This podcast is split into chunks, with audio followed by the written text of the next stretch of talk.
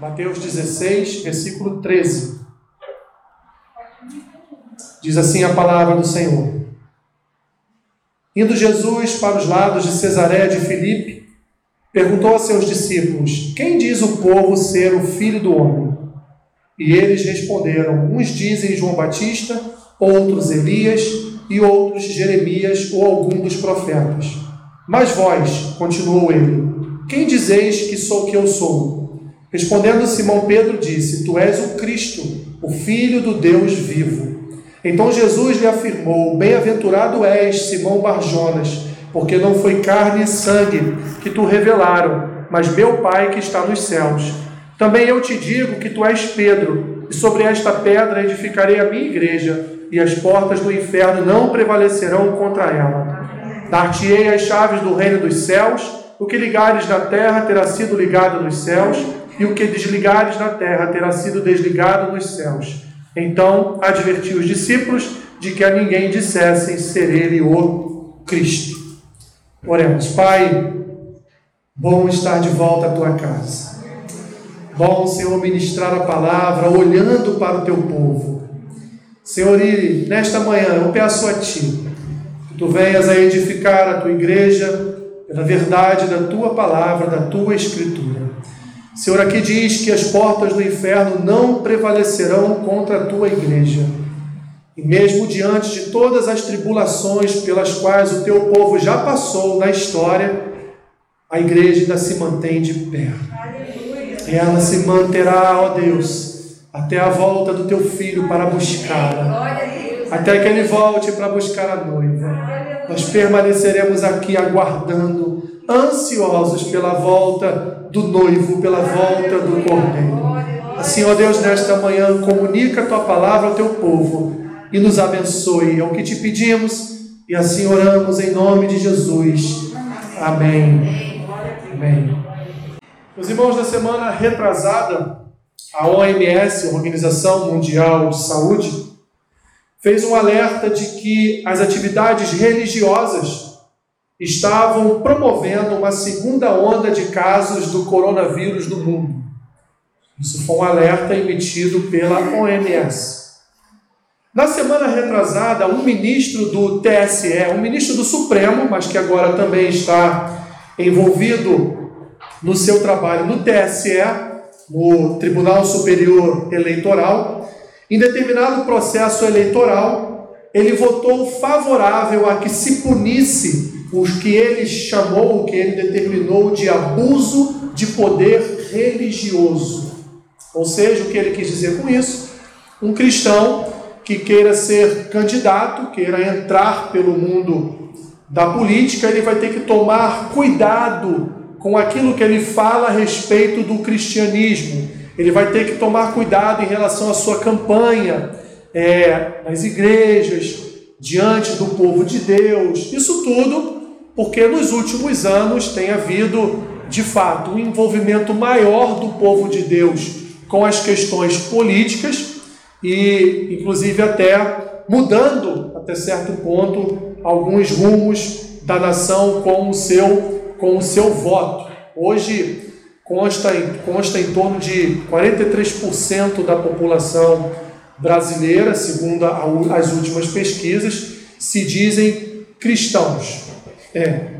Alguns nominais, outros ativos. Né? Nominais são aqueles que apenas vêm na igreja, sentam no banco, mas não são cristãos. Estão apenas aqui, apenas participando ali de um culto, porque acha legal, acha bacana, gosta de estar no meio do povo de Deus. Então, isso é o que diz as últimas, dizem as últimas pesquisas. Em todo o mundo, meus irmãos, todos os dias nós temos milhares de casos de perseguição contra cristãos.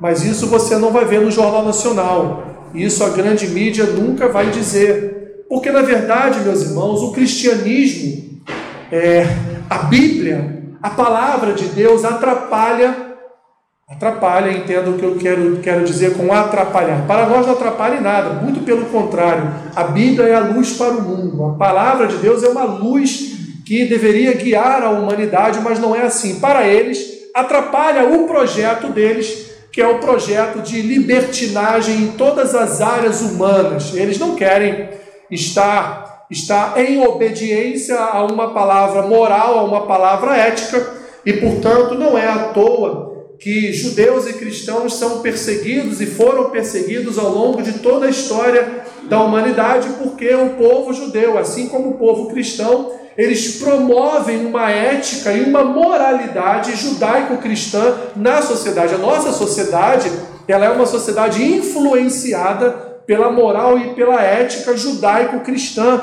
A grande maioria das pessoas, aliás, em sua totalidade, já ouviram falar da Bíblia, já ouviram falar de uma palavra que os crentes dizem que é a palavra de Deus. Então, é, nós estamos cercados, meus irmãos, de todos os lados por um mundo, por pessoas que odeiam os cristãos, odeiam o cristianismo, odeiam a palavra de Deus, odeiam Jesus e alguns até odeiam Deus.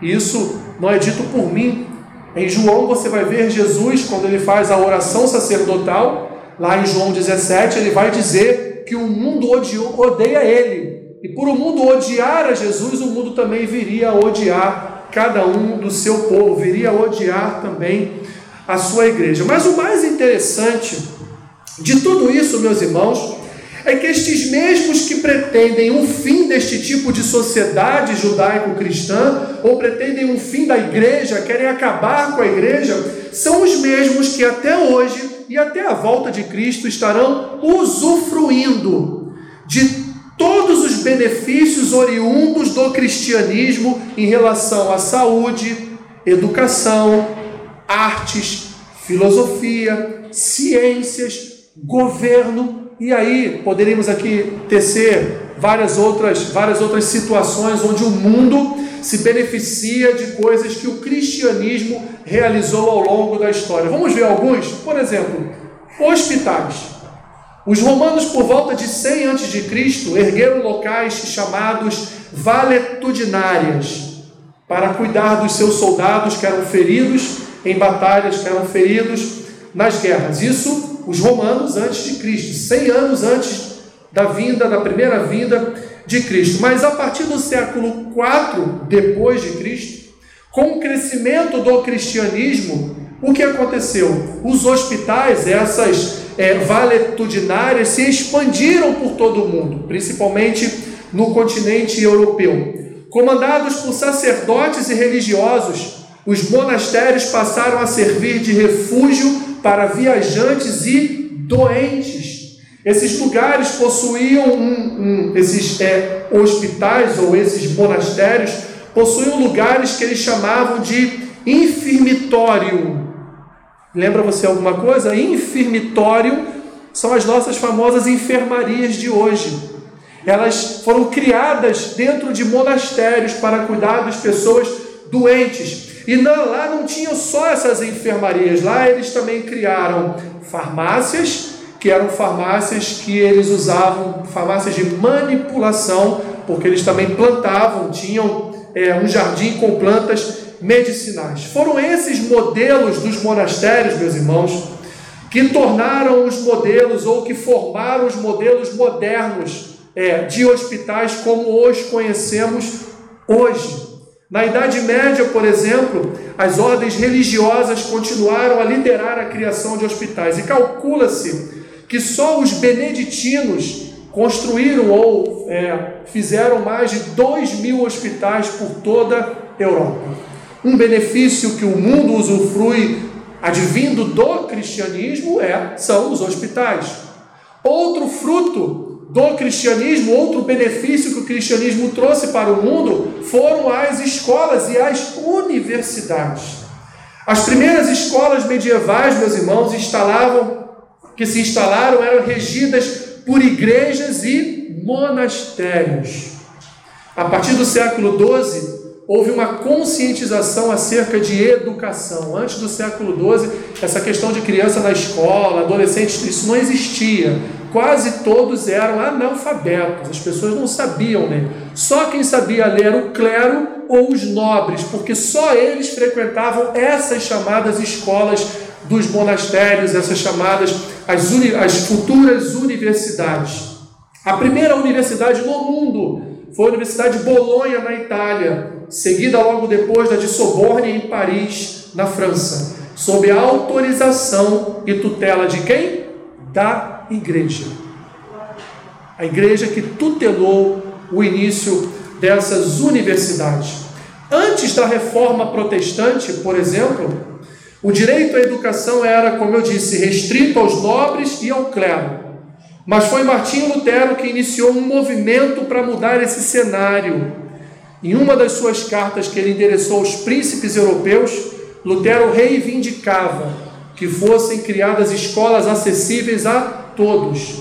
A carta com teor crítico solicitava que todas as comunidades tivessem suas próprias escolas. Isso é, atingiu toda a Europa. Várias universidades na Europa foram criadas nesse período e elas foram popularizadas. Não era só mais o clero nem os nobres que estudavam. Agora a população passou a ter acesso graças aos reformadores. Aliás, a, a língua alemã ela foi, ela foi propagada em todo o reino da Alemanha por causa das não só das 95 teses de Lutero, mas também por causa das suas das suas traduções da Bíblia para o alemão e distribuindo isso para o povo. O povo alemão não sabia ler, não conhecia a gramática alemã e a partir dali então o povo alemão passou a ler, passou a escrever, tudo por causa de um reformador chamado Martinho Lutero.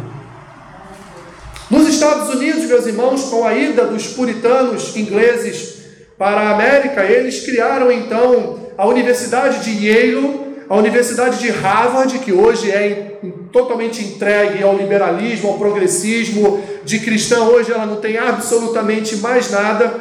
Criaram a Universidade Livre, aí sim, de volta na Europa, de Amsterdã, e uma outra universidade americana chamada Princeton, ou seja, uma das três maiores universidades americanas hoje foram criadas por cristãos. O mundo se beneficia ou não do cristianismo? Muito, até hoje. Na ciência, meus irmãos, 65% dos ganhadores do prêmio Nobel, e aí Nobel de Física, de Química, da Paz, 65% dos ganhadores do prêmio Nobel até hoje são cristãos. A grande maioria dos ganhadores do Nobel são eram homens de Deus, por exemplo, Johannes Kepler, astrônomo, Isaac Newton, que todos conhecem, o criador da física teórica clássica, Linneo, fundador da botânica sistemática, o meu xará italiano Alessandro Volta, que descobriu as noções básicas da eletricidade, eu só troco uma lâmpada, né? mas ele descobriu as noções básicas da eletricidade. Não só isso, meus irmãos, Ampere, quem não conhece Ampere, né? Vai comprar um disjuntor, de quantos amperes que você vai comprar esse disjuntor? Ampere foi um homem responsável que descobriu a lei fundamental da corrente elétrica. Gauss foi um dos maiores matemáticos e cientistas da Alemanha. Thomas Edison tem mais de 1.200 invenções. Marconi inventou a telegrafia sem fios e foi Nobel em 1909. Millikan foi um físico americano, Nobel em 1923. Quem não conhece Albert Einstein? Um judeu, mas que tinha alguns traços do cristianismo nele, era um homem que acreditava em Deus, fundador da física contemporânea, Nobel em 1921. Planck, que foi o fundador da famosa física quântica aí que tantas pessoas têm pavor, foi Nobel em 1918. Charles Stoners descobriu princípios do laser, foi Nobel de Física em 64. Eu não vou me estender, tem aqui ainda artes, tem ainda filosofia, tem ainda tantas ciências, meus irmãos, que os cristãos foram pioneiros. A maioria das grandes vacinas hoje que salvam vidas no mundo foram desenvolvidas por homens de Deus, foram desenvolvidas por cristãos. Se hoje você conhece o que se chama por cirurgia, agradeça a um homem, esqueci o nome dele agora, agradeça a um homem que foi o inventor do procedimento cirúrgico um outro cristão inventou o colocar luvas para você fazer cirurgia, porque antes fazia cirurgia sem luva, sem nada. E muitas pessoas morriam por infecções. Então, a partir disso, meus irmãos, nós chegamos à conclusão que esse mundo que nos odeia, esse mundo que odeia a igreja, esse mundo que se aproveitou agora desse período de pandemia, de epidemia nos países, para tentar fechar as igrejas, para tentar não, não deixar que as igrejas reabrissem suas portas, todos eles se beneficiam de uma forma ou de outra daquilo que os cristãos fizeram na história da igreja. Mas o que isso tem a ver com o texto que a gente leu? Que todo esse trabalho de cristãos ao longo da história tem a ver com este texto que nós fizemos a leitura. Esse texto, meus irmãos, aqui de Mateus 16, 13, ele pode ser aliado ao texto de João, capítulo 6, versículo 22. Não precisa abrir. Lá Jesus fez a multiplicação dos pães e dos peixes, e depois ele, com os seus discípulos, que é exatamente esse texto em Mateus 16, ele vai então tirar ali uma. Ele já sabia a resposta, mas vamos aqui supor que ele quisesse ali tirar uma dúvida, porque ele olha para os seus discípulos e pergunta a eles: quem o povo acha que eu sou? Quem vocês acham que, que eles pensam que eu sou? Porque me parece que eles estão atrás de mim apenas para alimento. Eles não estão atrás de mim para os sinais que eu tenho realizado.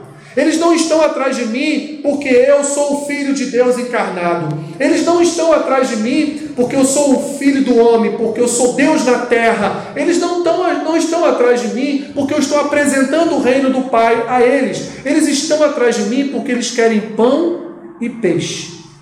Então Jesus pergunta a eles, no versículo 13: Quem diz o povo ser o filho do homem? E seus discípulos lhe respondem no 14: Alguns dizem que você é João Batista, outros dizem que você é Elias, e outros dizem que você é Jeremias ou algum dos profetas. Pelo menos isso o povo dizia a respeito de Jesus. Mas Jesus, então, para tirar a sua dúvida de uma forma total agora com aqueles que andavam próximos a ele, porque quem andava distante, que era o povo, poderia pensar dessa forma. Mas Jesus agora quer saber os meus próximos e os que viram e veem, às vezes, em secreto as coisas que eu faço, as coisas que eu realizo.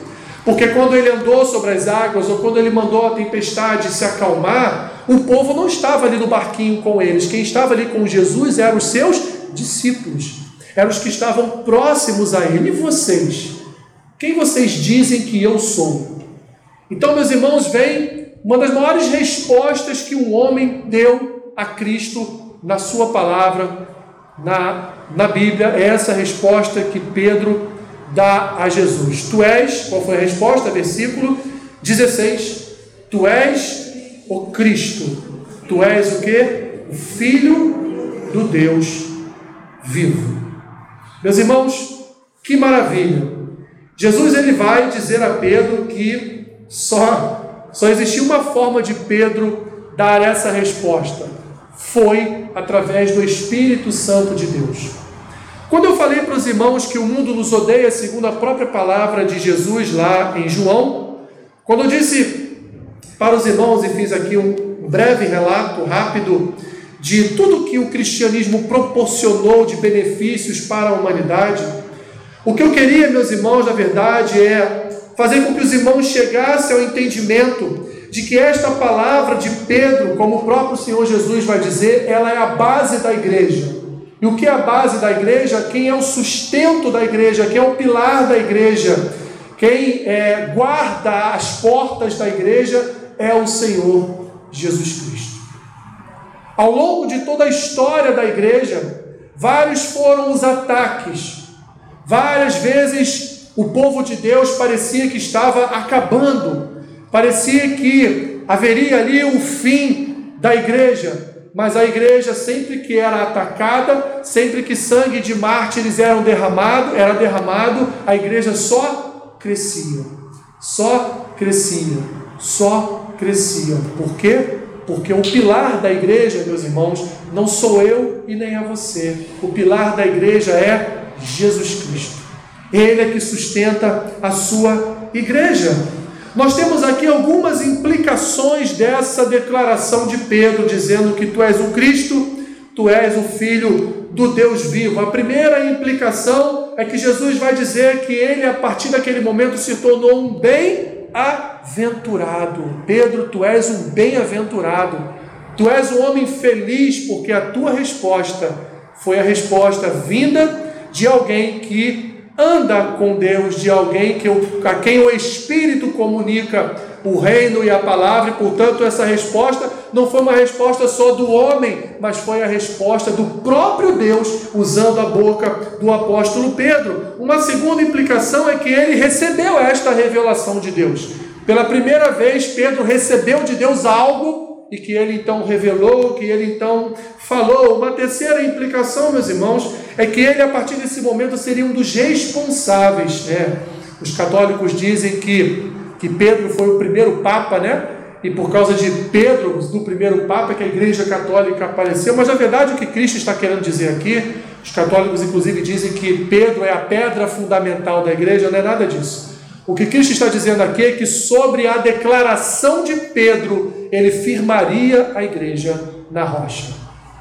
Sobre esta afirmativa de Pedro, é que ele cuidaria do seu povo, porque Jesus Cristo, o Filho de Deus, o Cristo, é, o, é a base da igreja, é a pedra, é a rocha que sustenta a igreja, aquela pedra rejeitada por muitos, é ele que forma as bases da sua igreja, é ele que forma os princípios da sua igreja. Então, através desta declaração de Pedro, é que se formaria a igreja e ela seria então conduzida pela autoridade e pelo poder vindos do céu, vindos do Senhor Jesus Cristo.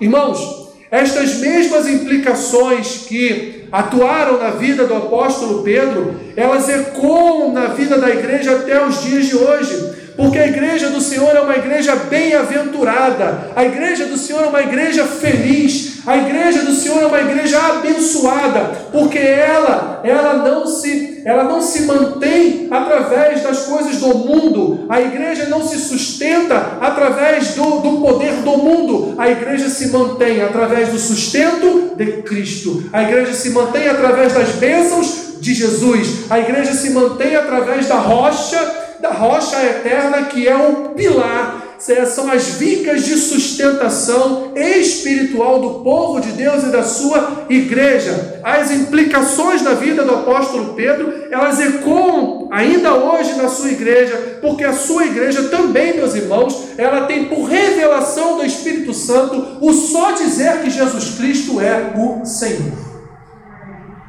Porque espíritos malignos não dizem que Jesus Cristo é o Senhor. Quando nós dizemos que Jesus Cristo é o Senhor, nós não falamos por nós, nós falamos pelo Espírito. Quando dizemos que Jesus era o Cristo, era o Verbo de Deus encarnado, e hoje ele está à destra de Deus, intercedendo por nós, atuando como advogado da igreja junto ao Pai. Quando nós dizemos que temos o selo, a marca quando dizemos que temos a pureza e a santidade do próprio Senhor Jesus, nós o falamos pelo Espírito. Isso não vem de nós, isso vem de Deus, é revelação de Deus para a sua igreja. É revelação do Espírito para a sua igreja. Porque nós só declaramos, meus irmãos, que Jesus é o Cristo, porque um dia o Espírito nos tocou e mudou o nosso coração, converteu o nosso coração, regenerou o nosso coração e colocou nos nossos lábios que Jesus Cristo é o Senhor. Essas implicações, meus irmãos, até hoje até hoje estão sobre a igreja implicações, inclusive, em relação ao sofrimento. Porque após a morte e ressurreição de Jesus, no, no despertar da igreja, após Atos capítulo 2, ali com os dons de Espírito, com dom de línguas e com a unção do Espírito, a igreja então passou a ir para todos os lugares do mundo e crescer, e crescer, e crescer, e crescer, mas também crescia a perseguição contra ela, também crescia a tribulação contra ela, e tudo isso, meus irmãos, são implicações de Jesus Cristo ser o pilar desta igreja, porque ele mesmo disse em João que o mundo me odeia.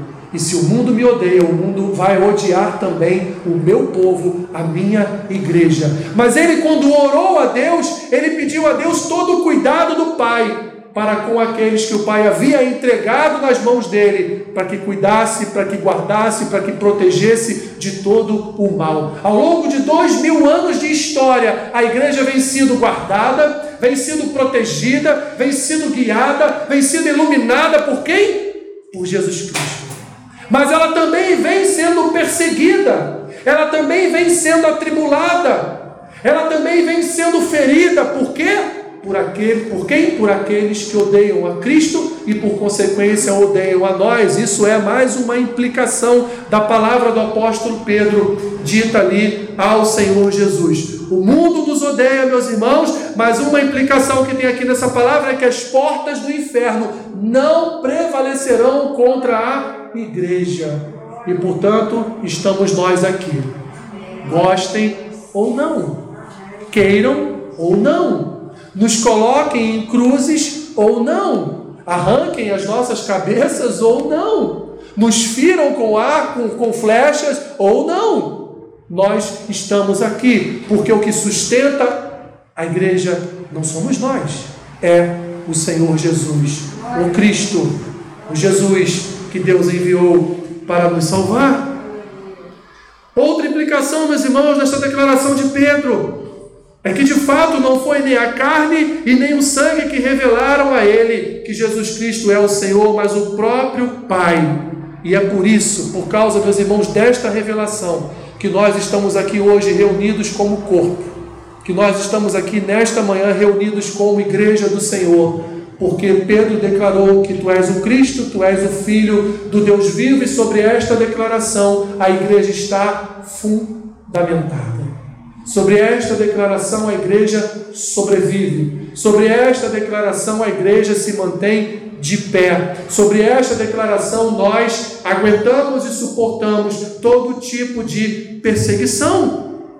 Durante séculos, meus irmãos, mais uma implicação, porque Jesus vai dizer que a partir deste momento aquilo que você ligar no céu será também ligado na terra. Versículo 19 Dar-te-ei as chaves do reino dos céus.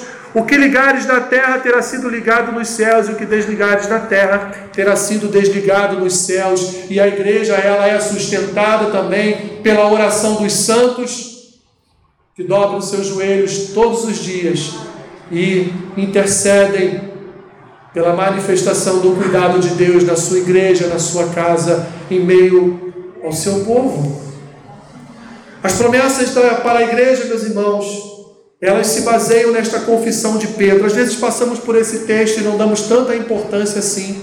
Mas todas as promessas de Deus são cumpridas na sua igreja por causa desta afirmação do apóstolo Pedro, por causa das palavras que o apóstolo Pedro, através da revelação de Deus, trouxe para eles naquele dia. Com erros e acertos, continuamos, meus irmãos, a caminhar. Nós é, ao contrário do que pensamos, a história do povo de Deus continua a ser escrita. Ela não é mais escrita em pergaminhos ou num papel. Ela não vai ser publicada em pergaminhos ou num papel para servir como base, base espiritual para os nossos trabalhos, tanto na igreja quanto na nossa vida de intimidade com Deus. Mas a história do povo de Deus ela continua sendo escrita. Nós, meus irmãos, a igreja do século 21, nós somos epístolas nas mãos de Deus. Deus continua escrevendo a sua história, Deus continua escrevendo a sua palavra através da vida da sua igreja, através da vida do seu povo. De tudo, meus irmãos, de tudo isso, nós podemos chegar a uma conclusão: que Cristo ele é a segurança da igreja. Ele é o fundamento, ele é o alicerce sobre o qual a igreja foi erguida nós não fomos erguidos em alicerces de mãos humanas. Nós não fomos erguidos por alicerces da humanidade. Nós fomos erguidos nos alicerces de Jesus, o Cristo, o Senhor, o ungido, o Salvador, o príncipe da paz, o maravilhoso conselheiro, o Deus forte, o Pai da eternidade, o Criador de céus e terra, o formador da humanidade, e aquele que sustenta com seu poder com a sua autoridade, com a sua soberania, o seu povo e continuará a sustentar e a guiar o seu povo até a sua volta, até o seu retorno, que aí então nós então nos beneficiaremos de todo o trabalho, de toda a obra, de todo o serviço e da salvação implementada em nós da sua obra na cruz do Calvário.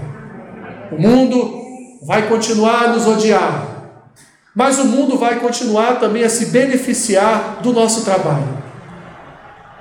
O mundo vai continuar a nos perseguir e ao mesmo tempo, ao mesmo tempo, vai continuar a usufruir de todos os benefícios que os cristãos ao longo da história trouxeram para a humanidade, toda a bondade, toda a benignidade, todo o trabalho que homens e mulheres cristãos realizaram ao longo da história e beneficiaram o mundo, beneficiaram as coisas do mundo, para que eles continuassem é, as suas vidas. Imagine vocês a, a terra sem a igreja. Imagine o um mundo sem a igreja. O mundo ele já é mal. Sem a igreja seria um caos completo. Confiemos, meus irmãos, no Senhor. Não acabou. A perseguição continuará. Ela provavelmente vai até se multiplicar nos próximos anos. E a desculpa agora vai ser a pandemia. A desculpa agora vai ser o vírus mortal. A desculpa agora para a igreja não poder abrir as suas portas vai ser essa. Não nos enganemos, meus irmãos.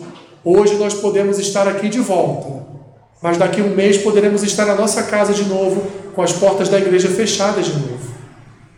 Então confiemos somente em Cristo. Confiemos somente na rocha eterna, porque Ele disse que as portas do inferno não prevaleceriam contra a sua igreja. Bendito é o teu nome, Senhor.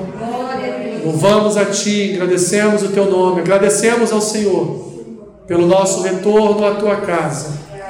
Nós pedimos a Ti, Pai, que a esperança, a confiança, a fé nunca abandone a nossa vida, ó Deus, porque sabemos que perseguições poderão vir, poderão se multiplicar, mas o Teu Espírito nos conduza em alegria a servir ao Senhor na tua casa, fora da tua casa, onde quer que nós estejamos.